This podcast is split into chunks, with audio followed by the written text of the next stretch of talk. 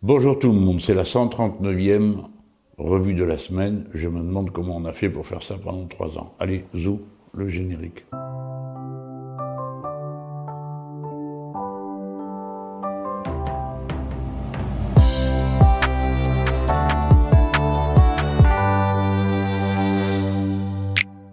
Bon, je commence par des petites choses qui concernent cette revue de la semaine.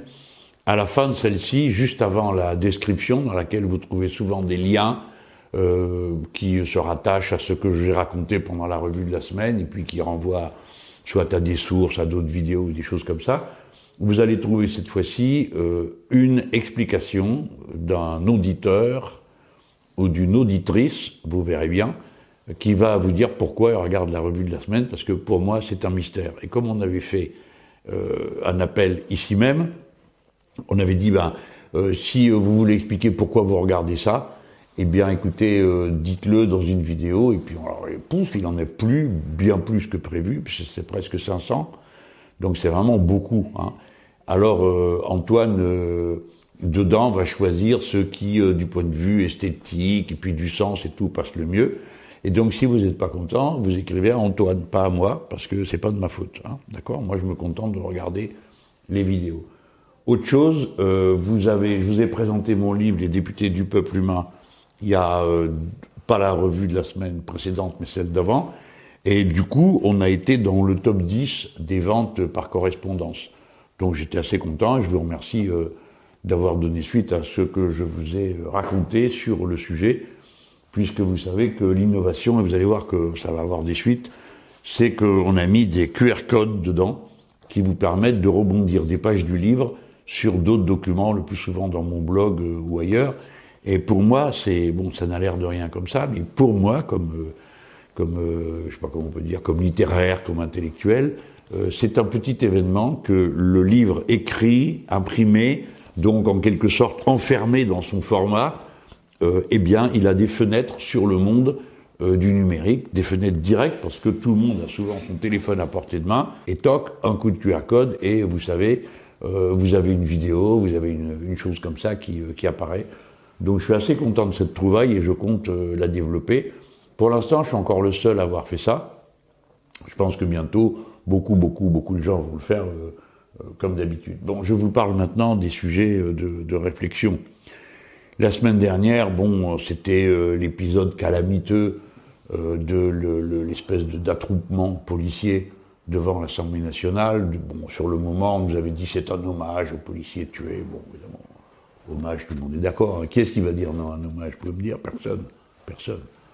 Parce que ça nous fend tous le cœur d'apprendre que euh, un policier s'est fait tuer ou une policière à qui ça réjouit personne. Tout le monde est affligé en disant puis on pense avec mépris à l'assassin. On dit mais quel genre de quel genre de personne c'est capable comme ça de tuer euh, quelqu'un qui est juste là pour euh, pour s'occuper de de, de, bah, de, faire en sorte que ça se passe bien. En principe, c'est ça, c'est à ça que sert la police, c'est des gardiens de la paix.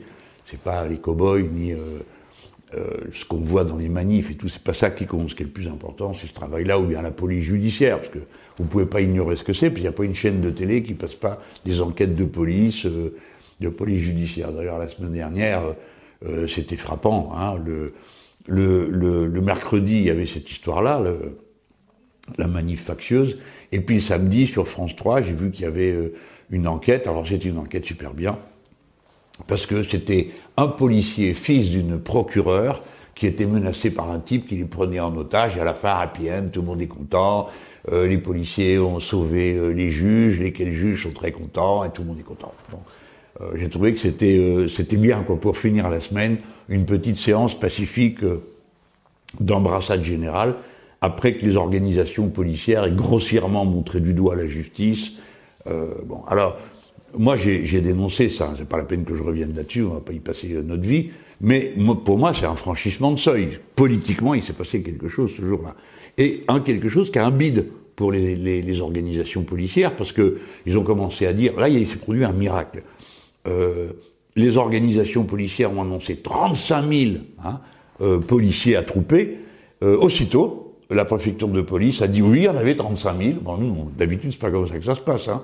D'habitude, les manifestants annoncent un chiffre, la préfecture de police divise par 10, et France 2 multiplie par 1,2. bon, donc normalement pour 35 000, on devait avoir 3500 annoncés par la, préfecture de police, et puis bon quelque chose comme 4000 ou 3800 par France 2 et tout le système de communication du gouvernement. Donc toutes les agences du gouvernement. Voilà, ils étaient pour une fois tous d'accord. Il y en avait 35 000, naturellement, c'est impossible. Et euh, comme nous, nous savons exactement à chaque fois combien il y a de monde, parce que tout le monde a une vue Google Maps, on connaît la surface, et on compte le nombre de gens euh, qu'on peut mettre dans un mètre carré. Alors dans un mètre carré, on a évalué à 1,5. Bah, avec ça, ça vous donne 3500. Donc, cette fois-ci, c'est nous qui fournissons le chiffre de la préfecture de police. Il y avait 3000 personnes à la manifestation euh, des policiers factieux. Mais enfin, ils ont tapé très dur, comme vous vous en souvenez. Alors, euh, on a défendu la justice. Et des gros malins qui ont dit Ah oui, mais Mélenchon a critiqué la justice. Oui, oui, en effet, Mélenchon a critiqué la justice. Mais c'est une chose de critiquer la justice, ça c'est le droit de tout citoyen, comme de critiquer la police. Parce que pour les policiers, les organisations policières, on n'aurait pas le droit de critiquer la police, on ne devrait rien dire, sinon garde à vous, hein, dès qu'on en voit un, et puis euh, se taire et se tenir bien sage, comme a dit un de ses nervis une fois. Euh, bon, non. On a le droit de tout critiquer et tout discuter. Et c'est normal, parce que ce sont des services publics. Bon, alors vous critiquez la qualité de l'accueil dans un train, bah vous critiquez euh, la police si vous pensez qu'il y a quelque chose à critiquer. Puis ah, les gens répondent et ainsi de suite. Ça c'est un, peuple normal, ils discutent. Ici, il paraît qu'on n'a pas le droit. Bah si, on aura le droit quand même et on discutera quand même. Alors euh, j'ai vu qu'ils étaient tellement rageux après moi que quand Darmanin a dit qu'il allait porter plainte contre Madame Audrey Pulvar, l'organisation policière Alliance a dit il faut aussi regarder ce que dit Mélenchon. Bah voyons, pourquoi pas. Hein, pas me mettre directement en prison hein, pour vous faire plaisir. Ce qui compte, par contre, euh, c'est la réflexion que nous on a essayé de lancer. Il y a vraiment un problème. C'est les conditions dans lesquelles travaillent les policiers, mais pas que les policiers. Pour ça, je vais élargir mon propos. Euh, dans la description, vous trouverez le lien avec la question qu'a posée euh, au gouvernement le député de l'Ariège, Michel Larive qui est un député insoumis, et qui a interrogé le gouvernement sur les accidents du travail. Mais avant ça, je vais vous dire que moi, là, je parle dans le lendemain du jour où on a appris que le 14e policier s'était suicidé euh, dans la police. Il y a un grand nombre de suicides dans la police. Trop grand nombre, c'est suspect. C'est pas la proportion normale. Je veux dire normale, c'est celle qui s'observe en moyenne dans la population. Il est plus élevé. Par conséquent, il y a un problème. C'est pas d'aujourd'hui qu'il y a un problème. Mes deux camarades, euh, le député du Nord Hugo Bernalicis et le député de Saint-Denis euh, Alexis Corbière, avaient déposé une proposition euh, de, mission d'information ou d'enquête sur ces suicides dans la police. Ils n'ont jamais été appuyés par personne, des organisations policières qui, elles, règlent des comptes politiques, soit avec moi et avec le système insoumis, soit avec la justice, enfin ils font toutes sortes de choses, sauf ce qui normalement d'habitude, quand on est un syndicat, mais là c'est pas le cas, au fait, on s'occupe des gens qui travaillent, leurs conditions de travail et tout ça. Il y a un problème. Euh, les suicides sont beaucoup trop importants et je pense que ça mériterait que ce, travail d'information soit fait pour qu'on arrive à comprendre. Comme dans le passé, on il y avait eu des enquêtes de fait sur les suicides qui étaient beaucoup trop nombreux dans une entreprise de, de, télécommunications, si vous vous souvenez. Et il y avait d'ailleurs eu à la fin un jugement. Hein, il y a des gens qui ont été condamnés. Euh, parce que le jugement a établi que les, les salariés de l'entreprise n'étaient pas traités comme ils auraient euh, dû l'être. Je ne veux pas me mettre dans cette histoire, mais je la raconte pour que euh, vous compreniez les enchaînements. Alors peut-être que les organisations policières elles-mêmes se sentiraient visées par une enquête si on devait s'apercevoir que la façon avec laquelle elles, elles, créent des relations avec les policiers de la base euh, provoque des fois des dégâts. Mais comme vous le savez, le suicide, c'est il y a beaucoup de facteurs. C'est pas rien de décider de se suicider. C'est pas une décision comme une autre. Je me rappelle d'un imbécile qui avait dit une fois euh, la mode. Je non, il n'y a pas de mode. Hein. Euh, le suicide, c'est une décision qui fait intervenir toutes sortes de paramètres, hein, on le sait. Mais quand des gens se tuent sur leur lieu de travail et avec les instruments du travail, en l'occurrence là, c'est des gens qui se suicident avec les armes de service, souvent, bah, ça veut dire quelque chose, exactement comme euh, euh, cette femme qui, euh, qui, était une enseignante, qui s'est suicidée dans sa salle de cours et qui a dit je me suicide là parce que j'ai un problème, c'est insupportable pour moi ce qu'on me fait vivre et tout ça. Donc, il ne faut pas traiter ça de manière désinvolte. Ah bah, ça va finir par s'arranger, on n'a qu'à voir. C'est pas vrai. J'ai noté d'ailleurs une chose que je veux vous dire. Dans beaucoup de pays, avant qu'il y ait des vagues de révolution citoyenne, c'est-à-dire de, remise en cause de tout le système institutionnel, souvent avant, il y a eu des, poussées hein, euh, de, certains événements qui se répétaient, et en particulier euh, celle des, euh, des suicides. ça m'avait été signalé au Liban, ça peut vous paraître étrange, moi aussi ça m'a paru étrange quand on me l'a raconté, mais on m'a dit, il y a vraiment une, un nombre de suicides qui est tellement plus élevé que la moyenne du reste de la population que ça doit être signalé dans la fonction enseignante au Liban. Et bon, les gens qui m'avaient raconté ça, je l'avais noté dans mes dans mes articles à l'époque en disant ben voilà on m'a signalé ça parce que euh, le suicide à ce moment-là intervient en quelque sorte comme euh, euh, l'ultime acte que pose quelqu'un pour se dérober ou pour refuser une situation qu'elle ne peut plus supporter. Tout simplement, c'est trop pour elle et donc elle craque. Comme on dit, le vocabulaire populaire est assez bien fait pour exprimer ses idées. Donc le suicide professionnel doit attirer notre attention et en ce qui concerne les organisations policières, je ne voudrais pas que euh, ceux qui m'écoutent en restent euh, à la confrontation que suggèrent ces organisations. Ils disent oui, vous êtes anti-flics, alors nous on est censé aussitôt s'écrouler de peur et dire mais non, mais non, nous les aimons, nous les adorons, ça n'a pas de sens. C'est pas une discussion entre adultes et entre gens normaux dans une démocratie. La vérité, c'est que la condition de policier mérite réflexion à cause de ces suicides, à cause de la façon dont sont employées euh, le, les, ces forces euh, pour euh, les manifestations et autres dans des conditions affreuses, puisque je vous rappelle qu'il y a eu 32 personnes qui ont été éborgnées sans qu'on ait trouvé un seul responsable, ce qui veut dire qu'il y a un régime de peur qui existe, personne ne dit rien, de peur que quoi, on ne sait pas. Ni vous ni moi, nous ne savons pas. Et puis, il y a les conditions matérielles, les commissariats qui sont, euh, qui sont pas Bon, ils sont dans un état lamentable, les bagnoles, les, le roulement des services, les heures supplémentaires qui sont dues et qu'on ne peut pas rattraper, enfin, tout ça va plus. Hein. Donc c'est d'une manière générale toute cette organisation policière qui pose problème, aux policiers et à nous aussi, parce que le service public qui doit être rendu ne fonctionne pas. Et je vous en donne une preuve. C'est les deux euh, derniers féminicides dont on a entendu parler. Eh bien, à chaque fois, euh, la, victime avait fait une déclaration avant, une main courante au commissariat, et qu'est-ce qu'il y avait eu comme suite? Rien. Rien n'a été fait, alors que euh, euh, la femme était venue dire attention, mon conjoint ou le père de mes enfants est violent, il m'a menacé, il est ceci, il est cela, etc. Bref. Et il ne s'est rien passé. Alors pourquoi? Bah, Ça pose un problème. Pourquoi n'y a-t-il eu aucune suite à ce type de plainte? Pourquoi les personnes n'ont pas été protégées? Pourquoi les, les, les les, intéressés, les violents, les meurtriers, n'ont pas été suivis au moment où ils ont euh, été relâchés? Alors j'ai vu que pareil là, les organisations policières mettaient en cause la justice, mais non, pas du tout.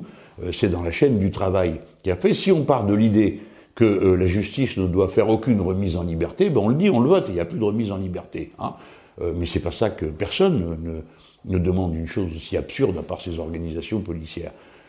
mais par contre, quand il y a un danger, bah oui, il faut faire face. Hein, c'est ça quand même le minimum, non?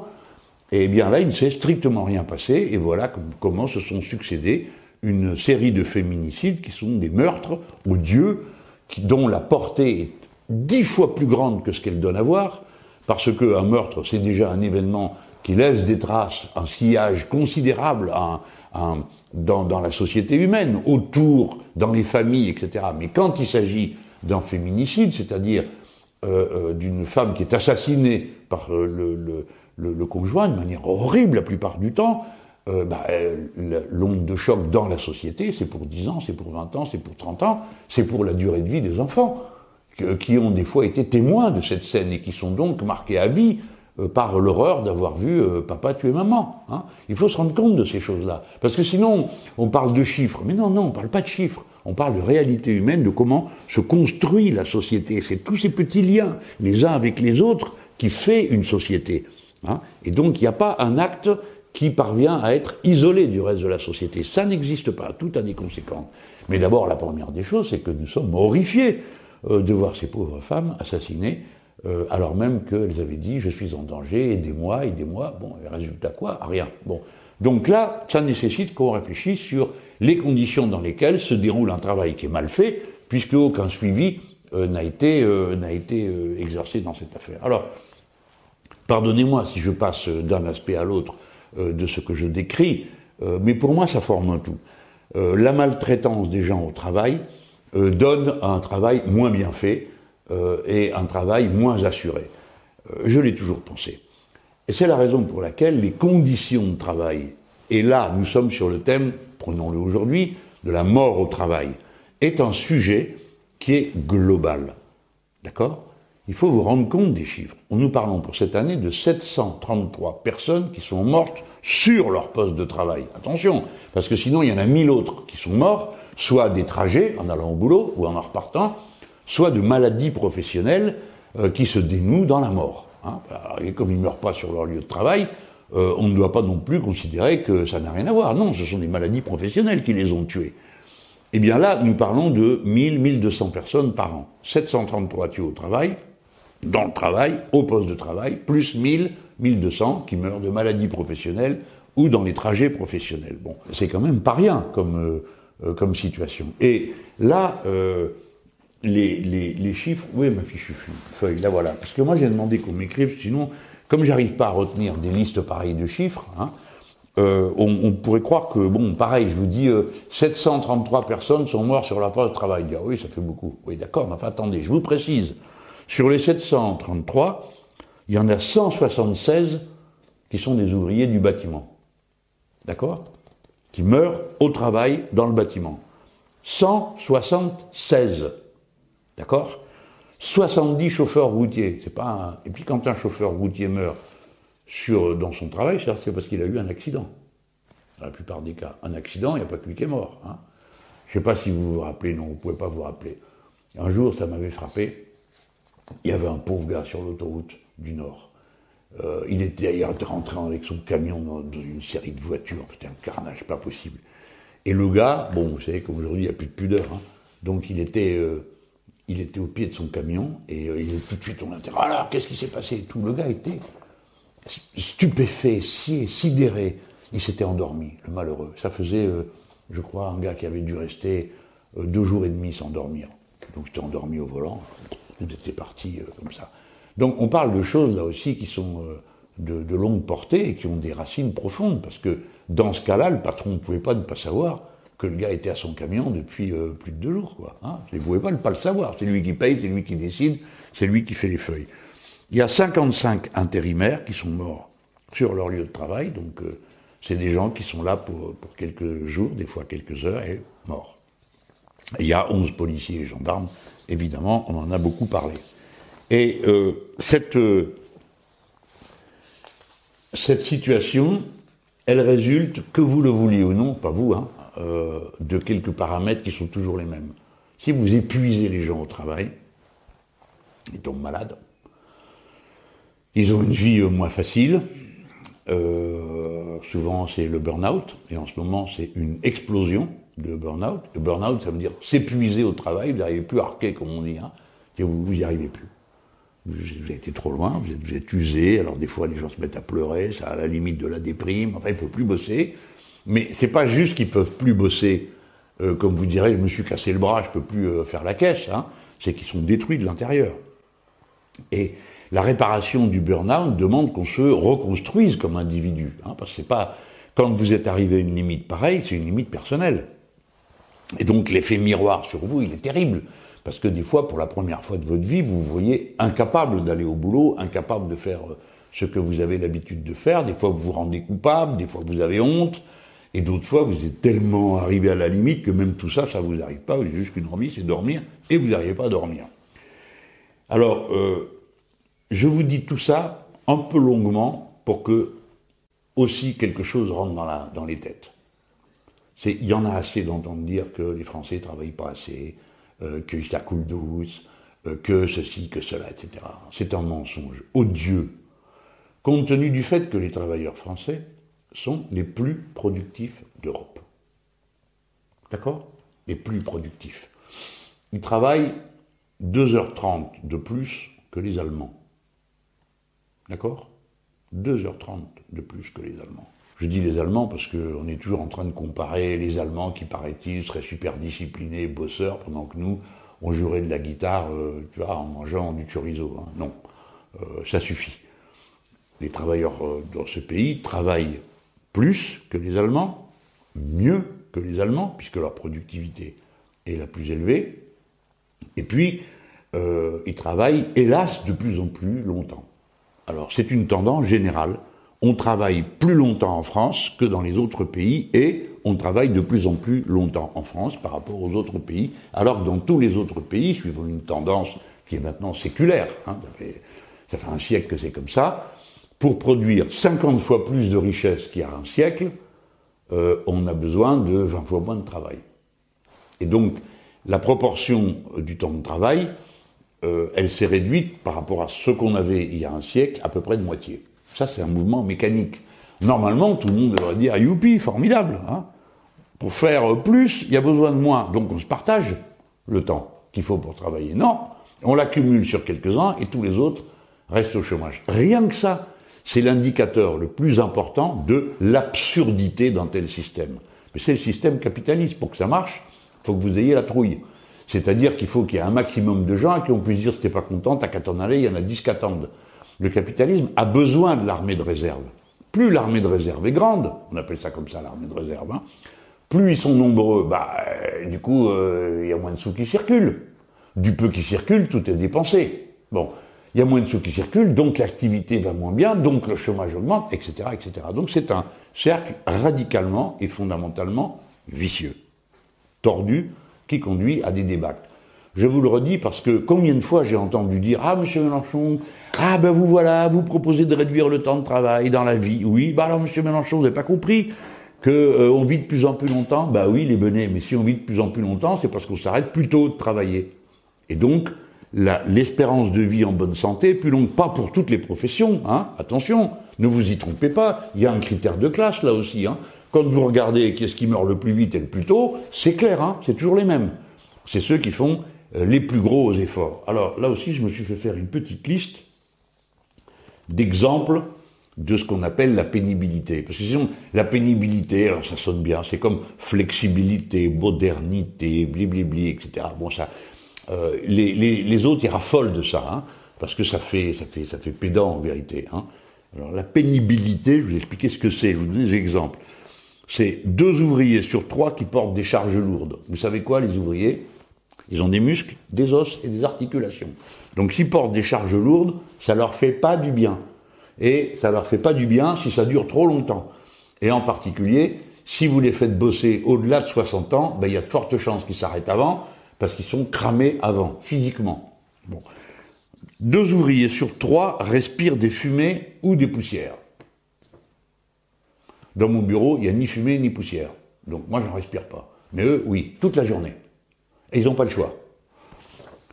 Quatre ouvriers sur dix doivent être attentifs en permanence. Là, vous demandez ce que ça veut dire. Hein. Quatre ouvriers sur dix doivent être attentifs en permanence. C'est-à-dire qu'en permanence, il faut faire attention. Et si vous ne faites pas attention, qu'est-ce qui se passe? Ben, Vous avez un accident. Ou ça tourne mal pour vous. Ou vous allez respirer plus de poussière qu'il faudrait. Ou vous allez avoir plus chaud qu'il ne le faudrait. Ou, ou, ou, ou, ou. Quatre ouvriers sur dix. Quatre personnes sur dix passent leur journée au travail en se disant attention, ça peut mal tourner. C'est pas rien. Alors là, vous avez l'usure physique, puisque 2 sur 3 portent des charges trop lourdes, hein, et puis 4 euh, sur 10 sont là en train de se demander, 2 sur 5, tout le temps, qu'est-ce qui se passe autour d'eux, parce que ça pourrait mal tourner. Vous avez donc une double usure physique et psychique. Deux employés sur trois travaillent debout. Travailler debout, eh ben, figurez-vous que ça use. Hein.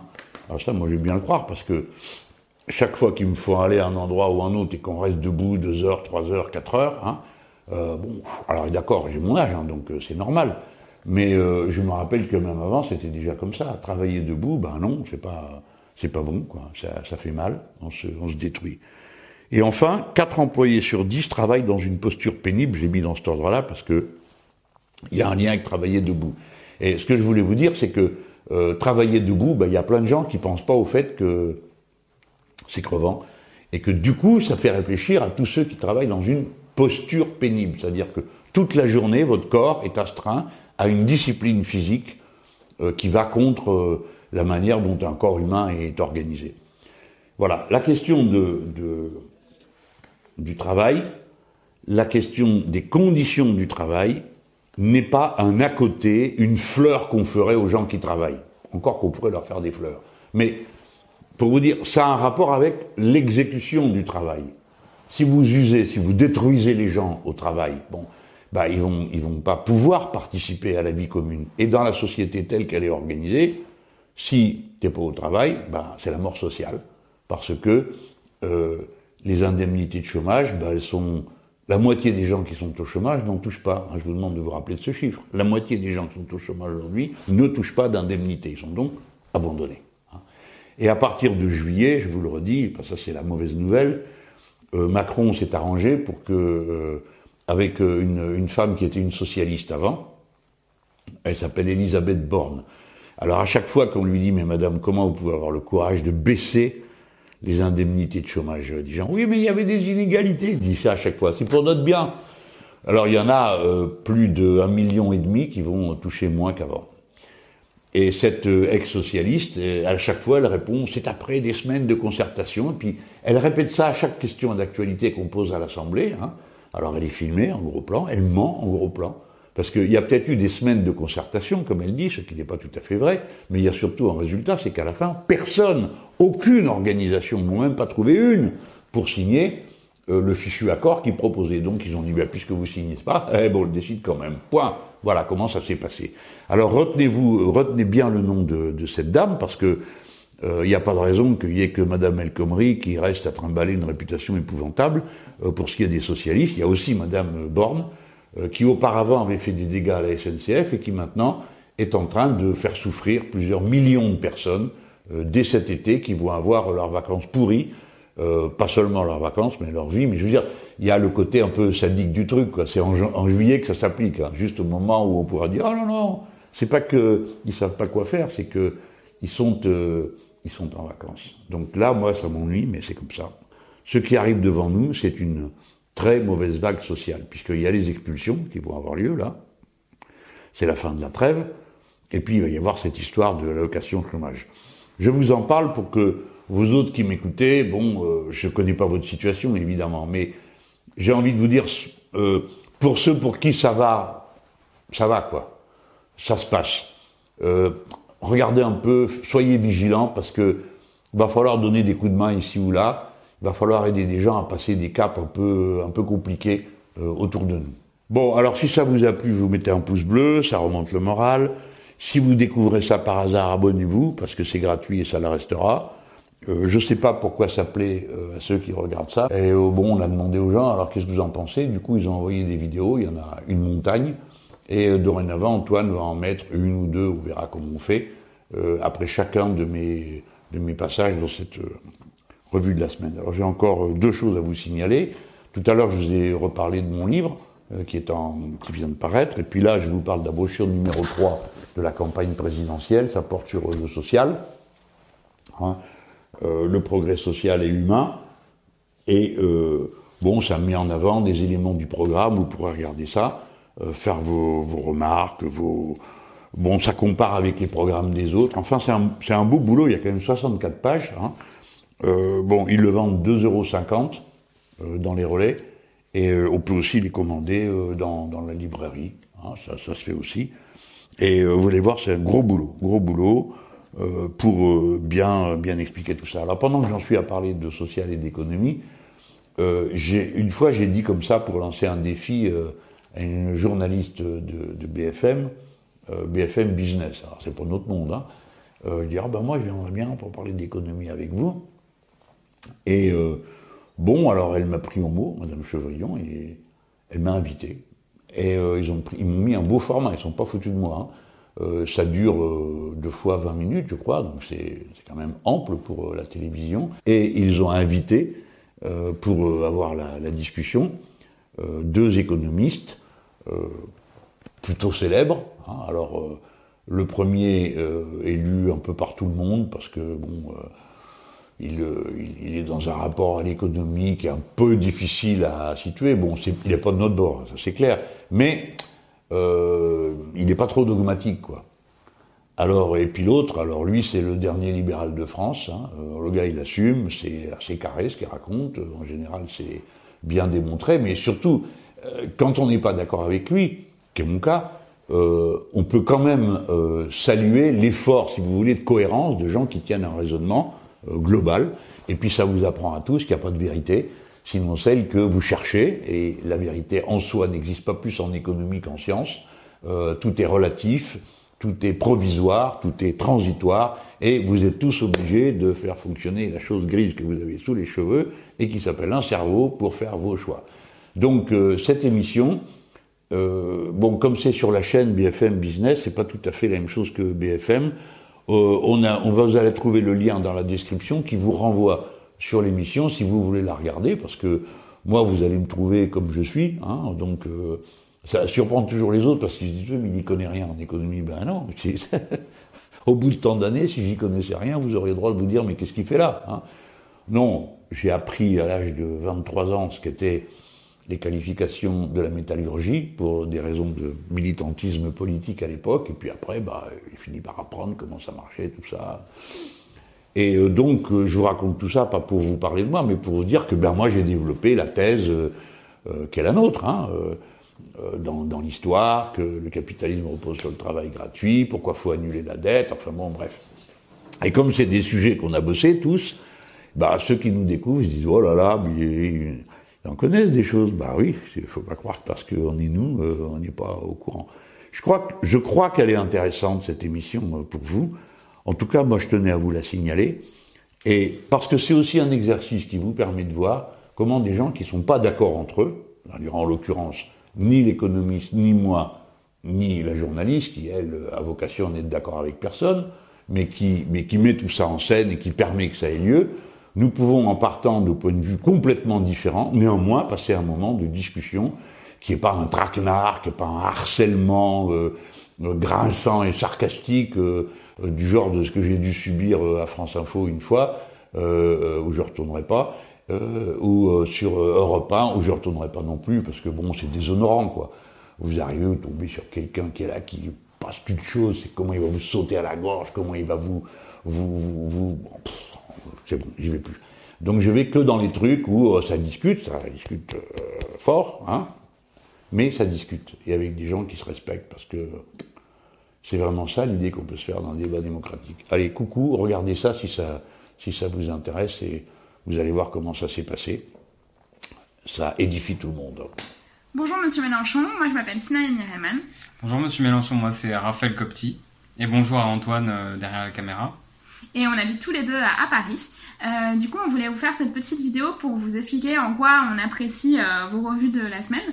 Euh, moi, pour ma part, je pense que j'aime particulièrement le fait de pouvoir avoir un contexte historique et sociologique derrière tous les sujets que vous abordez, de pouvoir avoir une compréhension assez fine de tous les tenants et les aboutissants, et donc voilà, de, de pouvoir mieux apprécier les sujets. Et moi aussi, c'est ça, c'est le côté philosophique que vous amenez à chaque fois dans ces revenus de la semaine. Euh, vous abordez l'actualité vraiment avec euh, comme si c'était à travers un cours de philo et pour moi ça donne vraiment un poids à ce que vous dites et c'est très important et on a envie de continuer à voir ça en fait parce que il euh, y en a qui regardent TF1 le vendredi soir, nous on regarde les, revues de la semaine. Bah, voilà, c'est ça qui nous fait plaisir, ça nous donne de l'espoir et vous pouvez compter sur nous on essaie d'apporter toutes les idées de la vie en commun euh, partout où on est, donc euh, vous pouvez compter sur nous. En tout cas, euh, on vous souhaite bon courage. Ouais, portez-vous bien et puis voilà, enfin, merci pour l'énergie que vous nous donnez. Ouais, prenez soin de vous. Au revoir. Au revoir.